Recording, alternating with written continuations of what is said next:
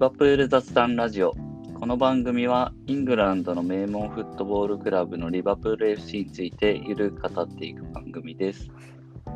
はい、LSC ラボの拓也です。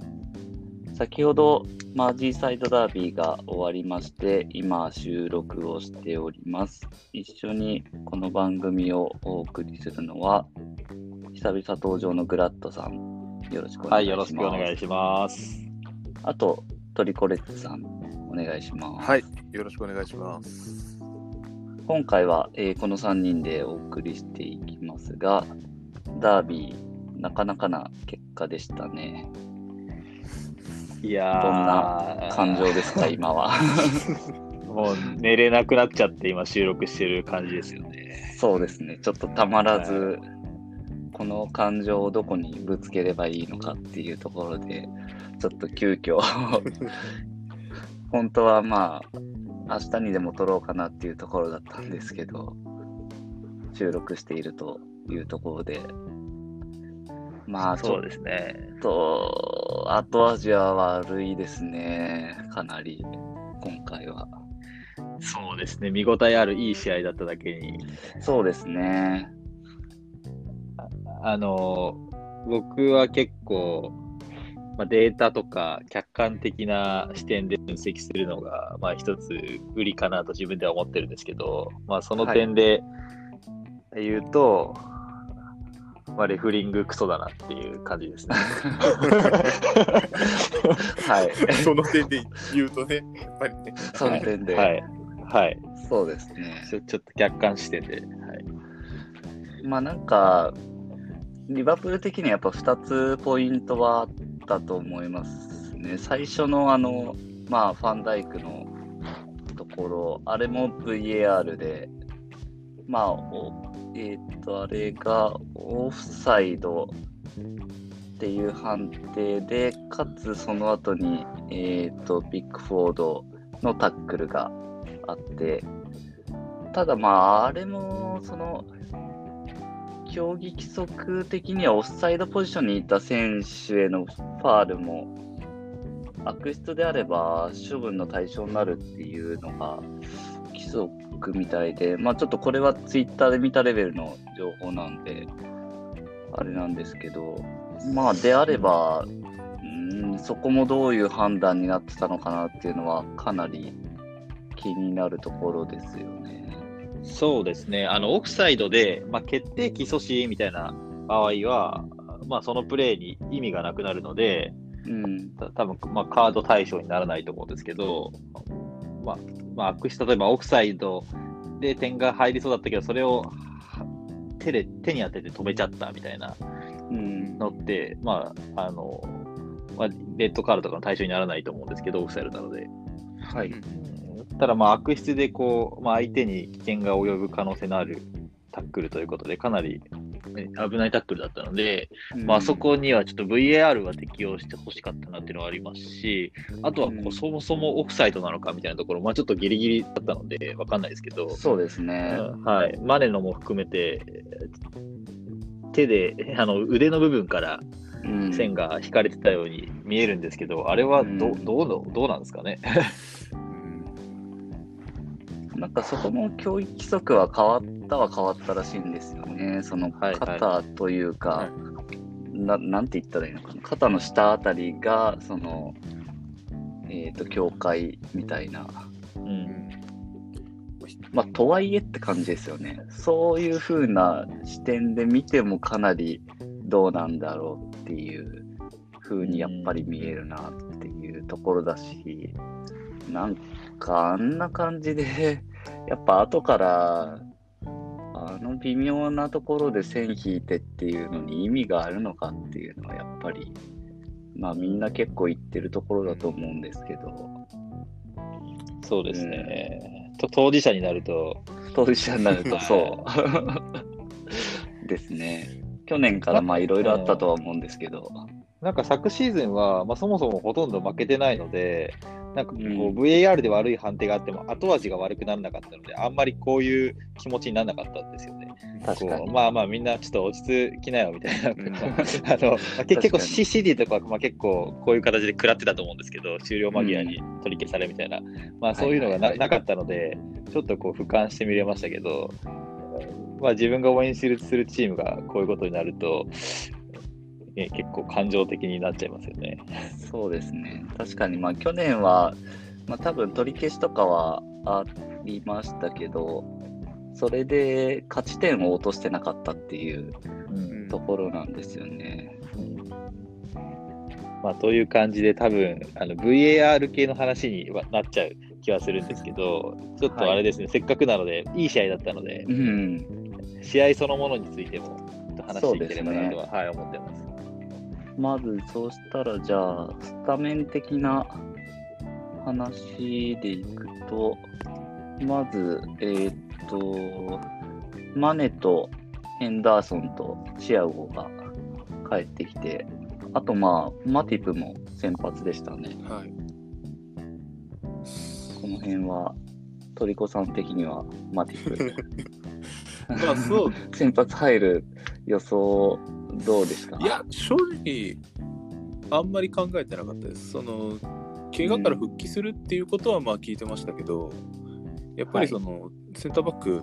マッチフィットネスも結構大事なポジションなので、まあ、いきなり試合に出るのはどうかなとは思ってたんですけど、まあ、ここで試合に出たっていうことで、まあ、ここ数試合の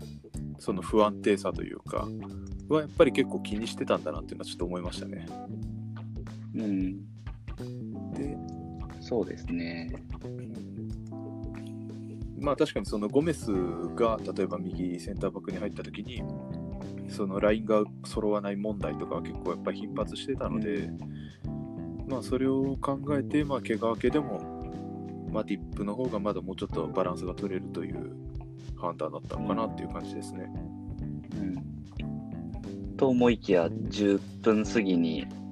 ファンダイクがそう負傷退場というちょっとそっちはなかなか多分想定してなかったですよね。そうですね。それはちょっと想定はできないですね。グラッドさん的には先発メンバー見てどんな感じでした？そうですね、そのセンターバックの部分もそうですが、えっとチアゴとファビーニョが揃って先発して、ファビーニョがボランチでそこで、チアゴがまあインサイドハーフって形だったので、まあ、そこがどうかなっていうところでちょっと注目して見てましたね。僕は結構チアゴを使うんだったら、まあ、ボランチ1枚か2枚の一角どっちかかなっていうふうに考えてた派なんですけど、まあ、インサイドハーフで使ってきたっていうところに注目したんですけど、まあ、前半はそうですね、やっぱりボール持った時はかなりクリエイティブなことできるので、まあ、一つ起点になってましたけど、一方で、まあ、細かく見ていくと、特に前半18分とかから20分前後で何回かチアゴが失ってピンチとか、縦パス通されて決定機で、結局そこからコーナーで入ったかな、みたいな感じで、まあ、若干ですね、守備の穴になってたところは否めないかなと思ったので、うん。はい、ただ一方で、まあ、もちろん攻撃面ではあのかなり中心選手になってきて、えー後半はまだその守備のところも、えー改善されてたので、全体感としては良かったかなと思うんですけど、まだそのリバプールのこう今までのインサイドハーフが求求められていたような、まあ、守備の動きは、まあ、それをチアゴに求めるのもちょっと違うのかなと思うんですけど、うんじゃあそこ誰がカバーするんだっていう話で、そのあたり、こう、組織としてまだ仕上がりきってないのかなっていうのは少し感じましたね。うんはい。ちょっと先発の話から、はい。飛躍しちゃいましたけど。はい、そうですね。それで、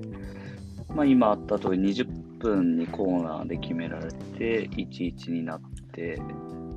前半はまあ1-1で折り返しとそうですね。前半ね。結構こう、まあまあ、結構というか、まあ、1試合通してですけど、ヘンダーソンがかなり効いてて、で組み立てのところから入ってって、で、ポジショニングでスペース空けて、最後自分がゴール前に行ってフィニッシュみたいなシーンもあってう、ん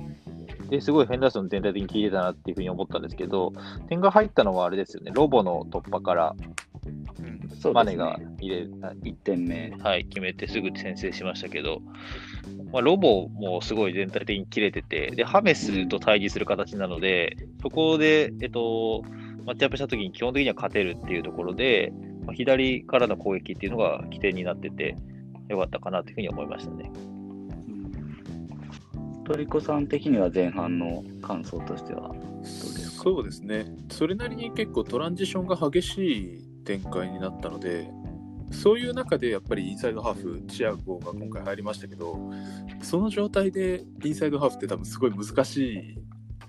ポジショニングなんですよね、今のリバプールにおいて。で、まあ、多分直接比較するのは多分ワイナルドムかなってなるんですけど、そう考えるうん特に守備的な面で考えるとやっぱりそのワイナルドムの見え逆に試合に出てなかったワイナルドムがどういうところで光ってたのかっていうのはちょっと浮き彫りになったかなっていう気はしますね。その守備的な切り替えの速さだったりポジショニング埋める感覚だったりとかっていうのがまあちょっとうんチアゴの守備がうまくいかなかったところで逆にあワイナルドムってこういうところを埋めてたんだなっていうのはちょっと理解してもらえるような状態になってたかなとは思います。なるほど。まあ、そのワイナルズムは、結局90分過ぎぐらいにファビーノと変わるっていう感じで、まあだから、リバプール的にはまあ交代カードとしては、ジョタが、えー、と78分に入って、そうですね、それで、えー、とワイナルズムで3枚って感じか。そうかそうですね最初のやっぱり怪我の交代があったのでまああれですけど、怪我がなければ南野とかはそれこそ入ってくるような展開だったかなと思いますけどね。そうですね。まあ特にこういう、あのー、高谷さんのもともとの試合の予想でも85分に南野っていうことでしたけど、まあこういう時に違いを作ってくれる存在になれるかどうかっていうのは今シーズンの南野の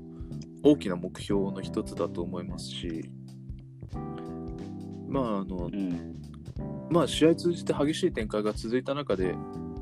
その南野の、えっと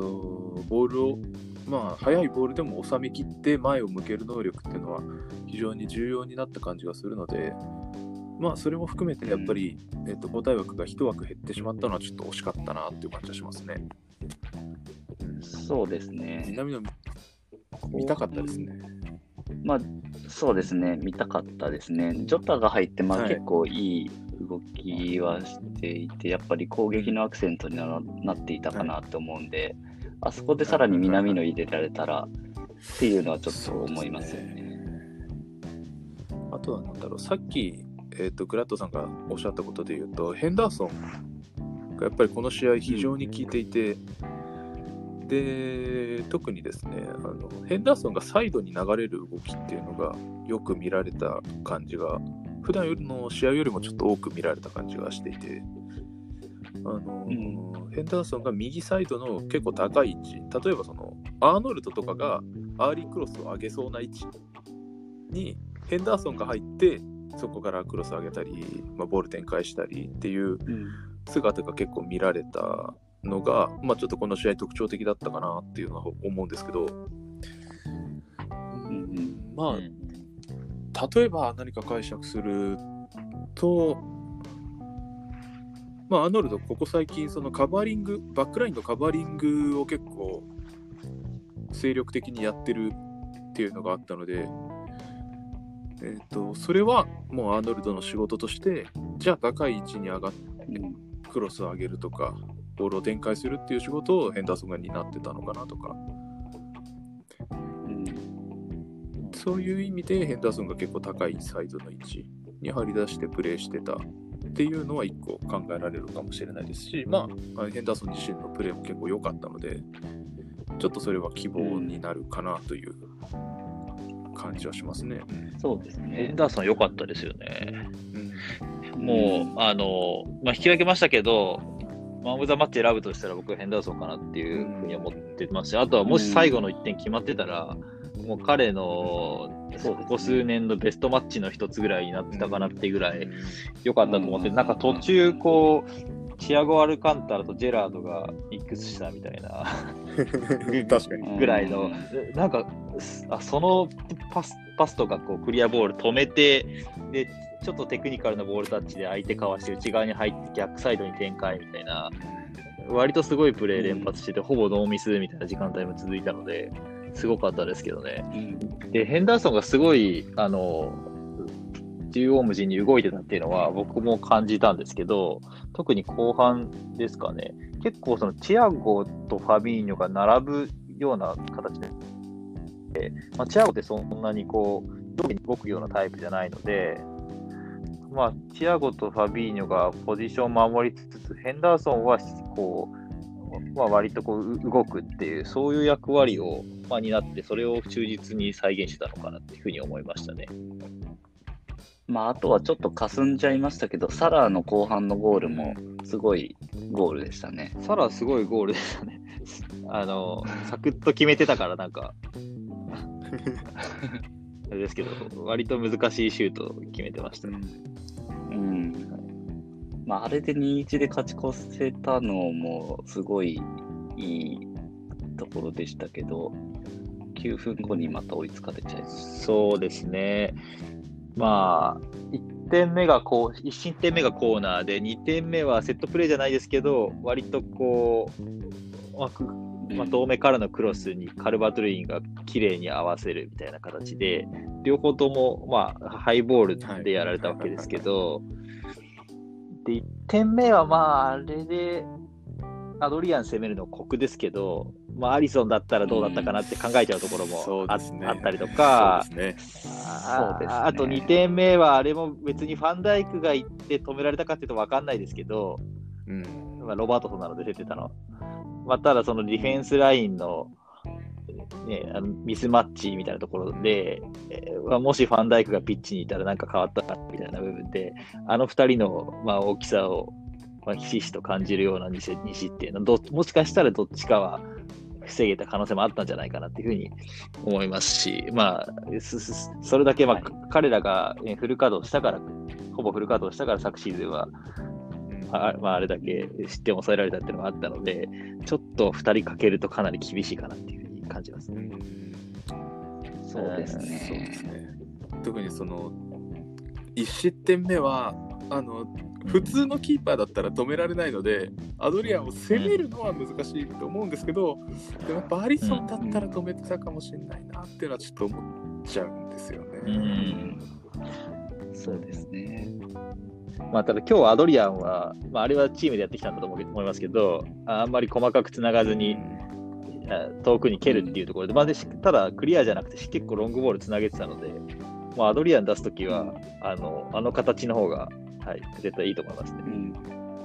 なんかまあ前節までのところで結構そのリバプールのハイラインがどうなんだっていうところも言われてたりとか、まあ、あとそれ自体がアリソンありきのまあ戦い方みたいなところっていうのも、えー、と言われてたと思うんですけど、その辺でこの試合はどんな感じで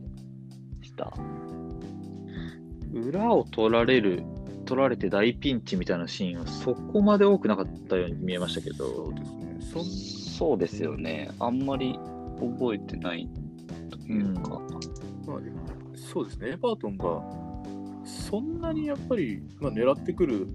タイプのチームではなかったのはあるかもしれないですね。うんまそうですね。うん。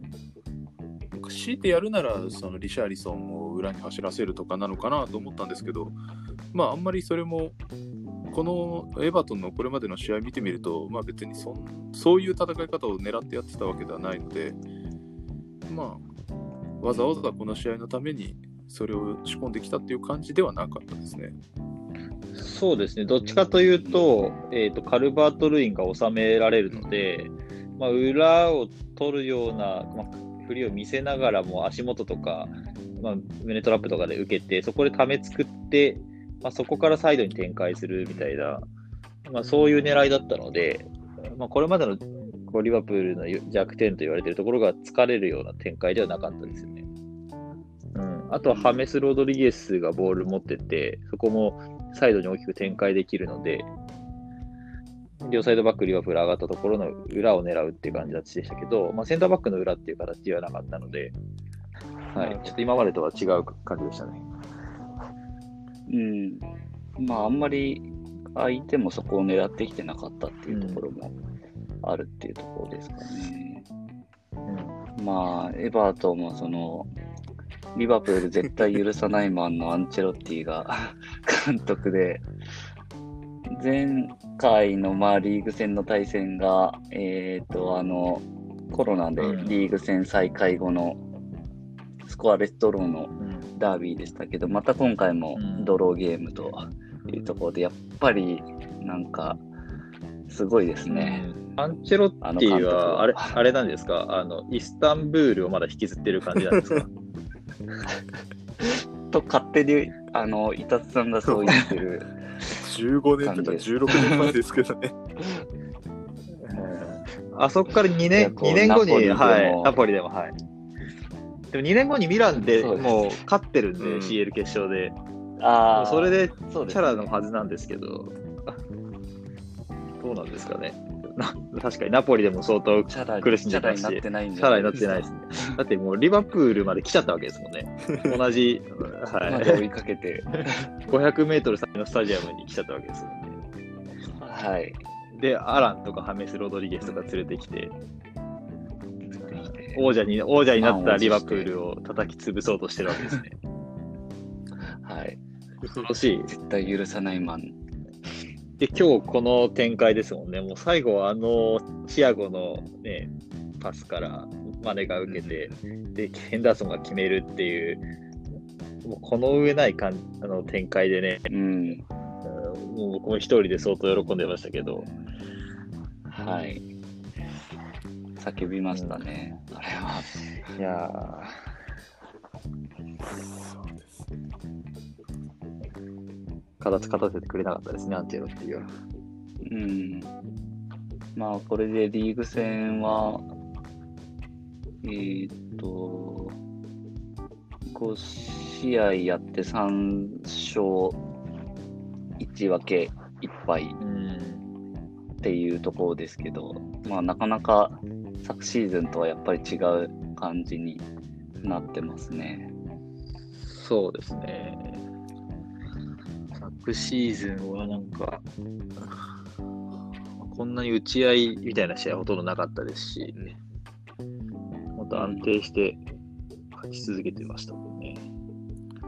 まあ、やっぱりその開幕戦のリーズ戦がちょっと他のチームに指標を与えてしまったという感じはいっぱいしていて、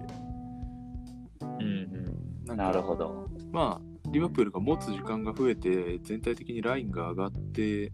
それ自身は別に悪いことでは何でもないんですが、それに対する対抗策をあの試合でリーズがものすごくはっきり示してきたので、で他のチームもやっぱり基本的にはそれに従ってプレーして、それなりの成功を見せているので、そこはちょっとやっぱり開幕戦がビエルサのリーズだったっていうのはちょっとなんか個人的には嫌です。嫌でしたね、今考えると。うーん。確かに。まあ、それでさらにまあ、アリソンが離脱したりとかっていうのも重なって、まあ、その辺はやっぱ大きいですね。そうですね。ね2。失点目、今ちょっと見返してみてるんですけど、やっぱりちょっとはい実際競り負けたロバも、ちょっとジョー・ゴメスにもう少し何かしてほしかったシーンのように個人的には思うんですよね。一回そのロバートソンとカルバート・ルーインが競り合ってるっていうのを確認しながら下がってはいるんですけど、どちらかといえば、まあ、このマッチアップのそのミスマッチも含めて、ゴメスの方がリードして自分が対応するっていう形に持っていってほしかったようには見えますね。ゴメス自身はもう正直まあ何もしてないというか、まあ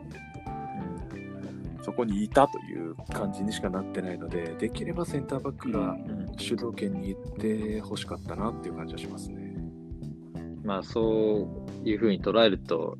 ファンダイクがいなかったのはちょっとい、いあれですね。そう思いますね。はい。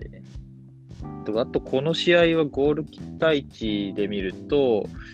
エバート1.35に対してリバプール2.65で、これは最後オフサイドのシーンは含まれてないので、チャンスの数としては結構作ってた。特に多分外してしまったので、大きいところはマネのダイレクトで打ったシュートとか、はいはい。あとサラーのところとか、結構、まあ、シュートミスみたいなところもあって、エバートンはまあ、まあ、ゴール期待値に対しては、まあ、多く決めたというところもあったかなと思いますね。で、昨シーズンはこういったところもかかなりリバプール勝負どころだと決めて、かつこう止め、え決めさせないみたいなのが、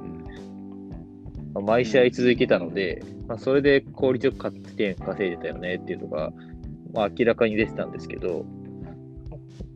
まあ、今季はなかなかそこがうまくはまっておらず、結構数シーズン前のバーンリーがまあ同じような感じで、なんかそのややたらと決定機決めるし、決めさせないみたいなことがあったんですけど、で、ただ途中からその平均値に戻っちゃって、順位も下がっていったよねみたいな感じのシーズンがあって、で、リバプールについてはそれが下がらずにずっと、えー安定してその傾向が続いてゆ、もうほぼ無敗で優勝するみたいなシーズンだったと思うんですけど、でそこからまあ考えると、まあそれは偶然じゃなくて、あのー選選手のこうまあ、メンタリティとか、あとはまあ組織で、えー、と前に重心を置く、後ろに重心を置くっていうところを可変させることによって、まあ、そういった傾向があるというふうにまあ思っていましたが、ちょっと今季はあの昨シーズンのところ引き継げてないので、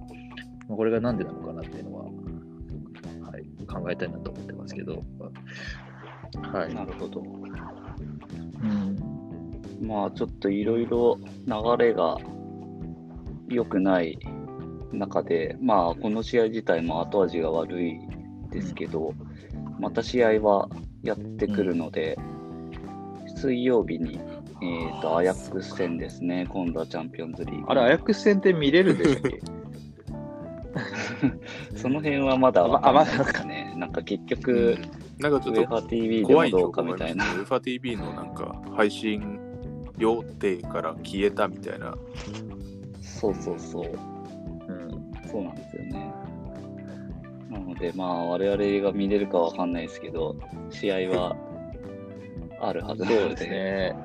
CL、アヤックス戦、アヤックス戦、だから結構重要だと思うんですけど、スケジュール的に、まあ、南野とかチ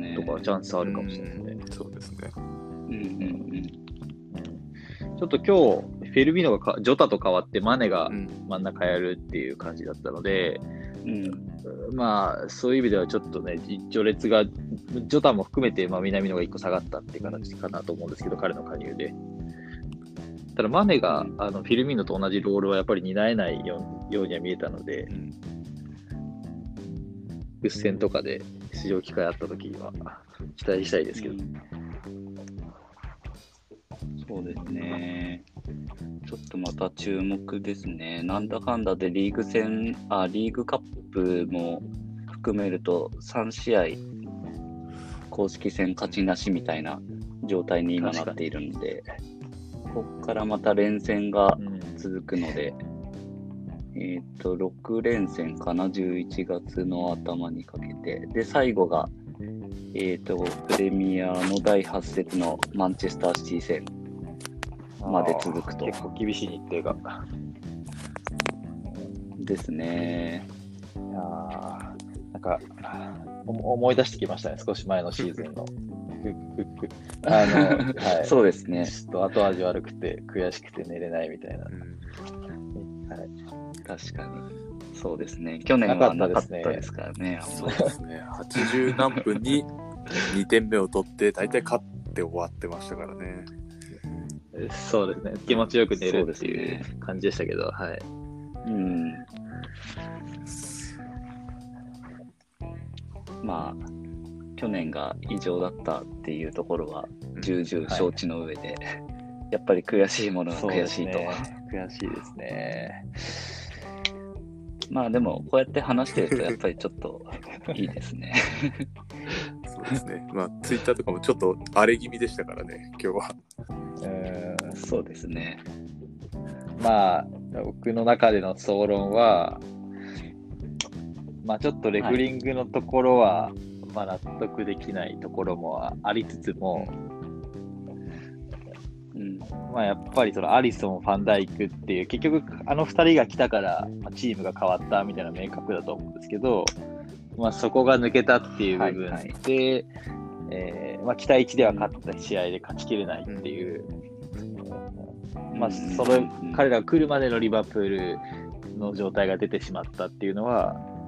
まあある意味、その、まあ、まあ実力なのかなっていうところも、あーか感じますので、で、かつ今季は、ね、センターバックを取らないっていう判断を、まあ、しているので、